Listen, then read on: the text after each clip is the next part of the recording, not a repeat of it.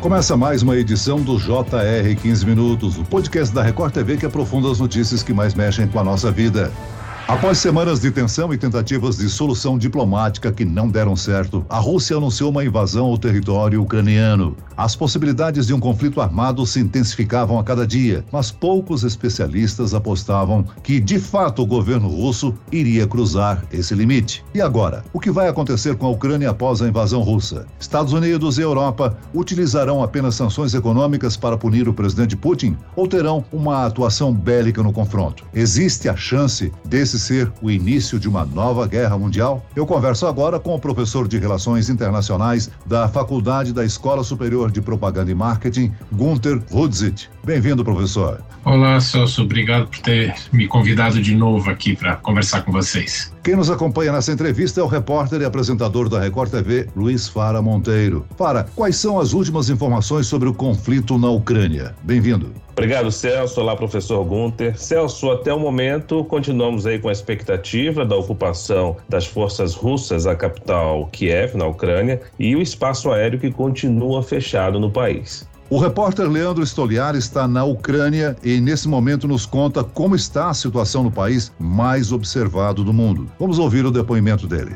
Oi, Celso, tudo bem? Eu estou na cidade de Zaporizhia, que fica no interior, no leste da Ucrânia, cerca de duas horas de carro aí da fronteira com a Rússia, ali na região de Donetsk, onde a gente estava na última madrugada. Eu e o repórter cinematográfico Luiz Felipe Silveira dormíamos no hotel eh, em Mariupol, na região de Donetsk, quando os funcionários do hotel acordaram a gente no meio da madrugada e pediram para a gente arrumar as malas rápido e sair de lá às pressas, porque a cidade havia sido bombardeada e as tropas russas já haviam começado a lançar mísseis e disparos em direção aos moradores, aos civis da cidade. Então a gente teve que sair de lá, conseguir um carro e viajou até aqui a cidade de Zaporizhia. Nesse momento, a gente está na estação ferroviária, principal estação ferroviária da cidade, tentando um trem para seguir para Kiev, para a capital da Ucrânia, e continuar a nossa cobertura lá em Kiev. Os moradores aqui em Zaporizhia estão completamente apavorados. As pessoas têm medo de ataques nessa região, porque é muito perto da fronteira, e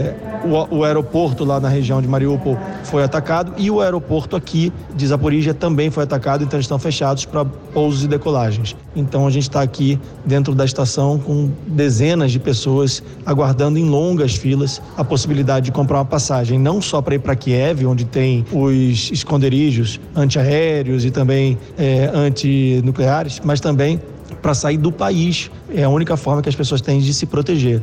Professor, há uma semana o senhor esteve aqui conosco no JR 15 Minutos e explicou que as chances da Rússia invadir a Ucrânia eram baixas. Mas essa opinião não foi apenas sua. Analistas do mundo inteiro apostavam que o presidente Putin não chegaria a invadir a vizinha Ucrânia. Putin pegou a todos de surpresa ao anunciar a invasão logo após a realização de uma reunião do Conselho de Segurança da ONU, não é mesmo? Olha, Celso, realmente, quando eu vi na televisão essa notícia, vi os tanques cruzando, tudo, me deu uma tristeza muito grande. Primeiro, porque eu já mais ou menos tinha ideia do que viria. Segundo, eu falei, caramba, como eu errei tanto. Aí eu comecei a ler alguns artigos, alguns analistas, e fiquei um pouquinho menos triste por ver que até analistas russos foram pegos de surpresa. Eles acreditavam que seria uma operação militar realmente naquelas duas províncias do leste que o presidente Putin tinha acabado de reconhecer, né, como independentes, e que ficaria ali, no máximo, tentar passar para dominar essas regiões administrativas, que os rebeldes não ocupavam todo, né? Mas numa larga escala como foi essa, nem eles esperavam. A gente tem que começar a olhar é, para a pessoa. O que, que eu quero dizer com isso? Em governos democráticos, uma decisão como essa nunca é somente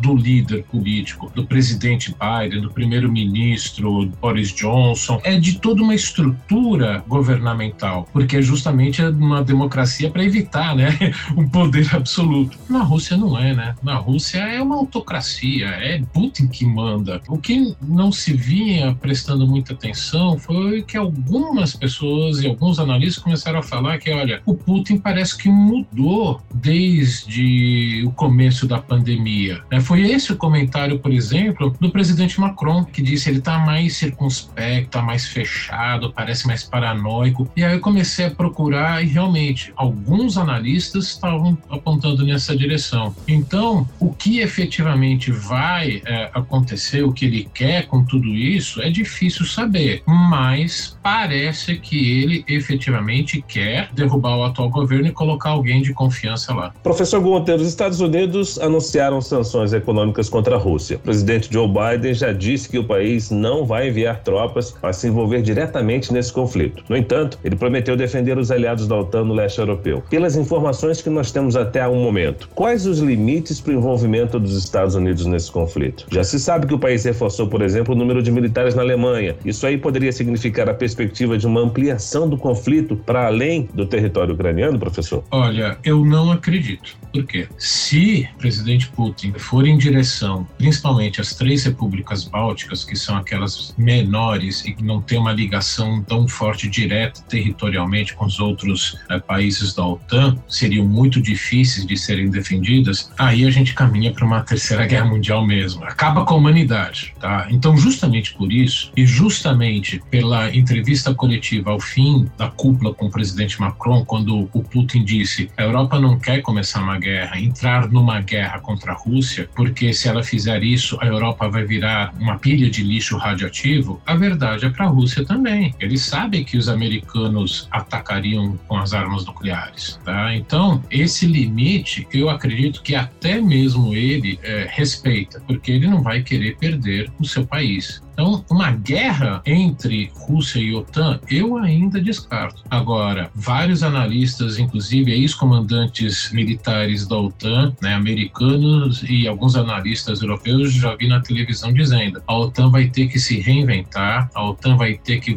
reforçar suas posições no leste europeu, e não é no nível de batalhão, não, é no nível de exército. O que, que quer dizer isso? Com grandes unidades e unidades com equipamento pesado principalmente blindados pesados, porque essa é a nova realidade depois dessa invasão. Professor, por falar nos países europeus, especialmente as nações mais ricas e poderosas, como Alemanha, França, Inglaterra, como é que elas devem reagir, já que a Europa tem também uma dependência grande da Rússia, especialmente em relação ao fornecimento de gás natural? Aliás, por favor, o senhor poderia explicar para a gente melhor essa relação entre a Rússia e a Europa? Essa relação se aprofundou num grande projeto alemão, mais especificamente da ex-chanceler Angela Merkel, de criar uma grande esfera de prosperidade, principalmente em torno da maior economia da Europa, que é a, alemã. E a Rússia, mesmo não fazendo parte da União Europeia, entraria como fornecedora de gás, um gás barato, confiável e que dos hidrocarbonetos é o menos poluente aquecimento global. Então, seria teoricamente, do ponto de vista econômico, uma lógica perfeita. O problema é que, como a gente brinca aqui no Brasil, né, esquecer de combinar com os russos, né, nesse caso com Vladimir Putin, porque ele não enxergou a interdependência econômica como algo positivo e que evita conflito. Interdependência econômica é algo que você pode tirar proveito para benefício próprio se você não depende tanto, se dependem de você, que é o caso da Rússia. Então, é por isso que os europeus e principalmente os alemães, italianos e, se eu não me engano, os tchecos têm esse problema. Só que vai muito além só do gás. Pelo que eu vi nessas últimas horas, dias, é que não se conseguiu chegar a um consenso entre os europeus para a retirada da Rússia no sistema de compensação financeira global, justamente por esses países que têm uma maior dependência do gás e economicamente falando, que tem a Rússia como um grande mercado seus produtos. Esse é o grande problema para implementar as medidas financeiras mais duras. E aí o Putin está se aproveitando disso. Pois é, professor, depois dessa incursão da Rússia, fica clara uma nova configuração política e até econômica mundial, né? Putin não parece se incomodar aí com as sanções dos Estados Unidos e da Europa, pois ele é fornecedor de petróleo, maior produtor de gás, fornecedor de trigo, itens que o Ocidente inteiro consome. Isso é verdade, Celso. Só que no médio e longo prazo isso pode se reverter contra ele.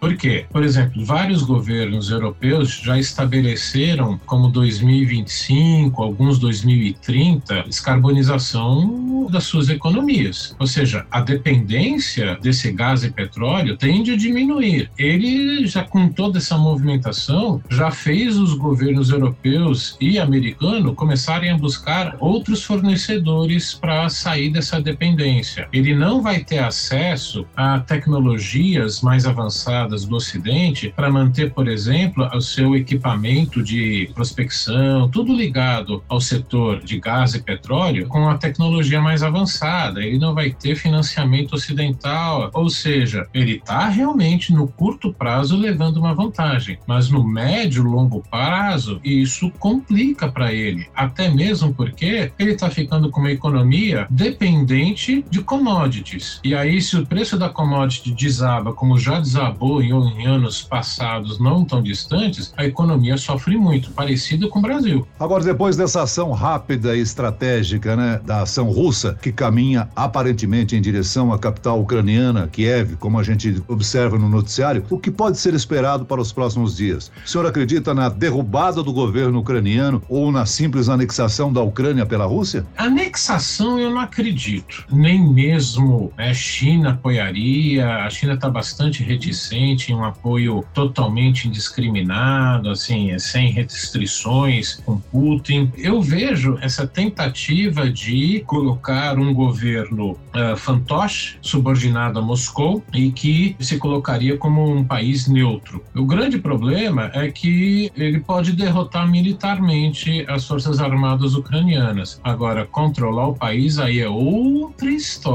Basta ver o que, que os americanos passaram no Iraque e no Afeganistão. A Ucrânia não é um país pequeno e não tem uma população pequena. Para as pessoas terem uma ideia, a Ucrânia é um pouquinho maior que Minas Gerais, com uma população um pouquinho menor que a do estado de São Paulo. Então, grande e com muita gente. Para controlar todo esse território, seriam necessários entre 600 e 700 mil soldados. O exército russo tem 900 mil. Então, como um outro analista australiano disse, a imagem que ele usou é um leopardo que matou e está tentando engolir um porco-espinho, vai ficar entalado na garganta. Como é que fica o Brasil nessa situação, nesse conflito Rússia e Ucrânia? A Rússia é um fornecedor importante de fertilizantes para o Brasil e a agricultura é um dos motores da nossa economia. Esse seria o principal motivo para o Brasil não ter feito até agora uma condenação mais incisiva dessa invasão russa? A desculpa do governo federal seria essa. É, no meu entender, é uma visão pessoal do presidente Bolsonaro. Não é à toa que o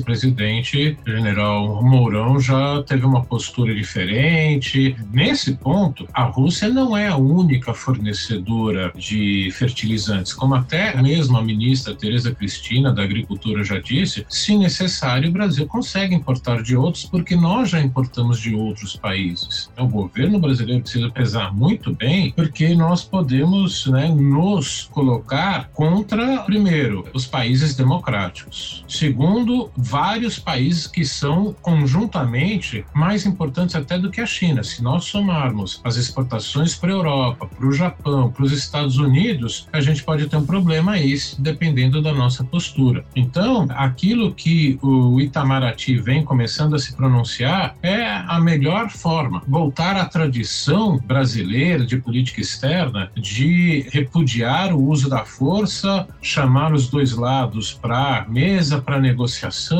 que isso foi o que o Brasil sempre fez. Professor, a Rússia é conhecida também pelo seu poder em ataques cibernéticos. Os hackers russos são famosos. Há risco dos russos retaliarem o Ocidente através de ataques contra a infraestrutura desses países que é cada vez mais digitalizada? Principalmente dos Estados Unidos, sim. Não é à toa que no discurso de quinta-feira, se eu não me engano, do presidente Biden, ele deixou bem claro que medidas na área de cyberguerra já estão prontas para serem implementadas caso isso ocorra contra os Estados Unidos. Ou seja, eu estou observando que está acontecendo algumas coisas que podem não ser eh, o caminho mais certo. Isso, né, ele falou também porque desde começo de janeiro, vários sites de bancos ucranianos, empresas ucranianas, dos ministérios ucranianos vinham sofrendo já ataques cibernéticos. Isso é algo a ser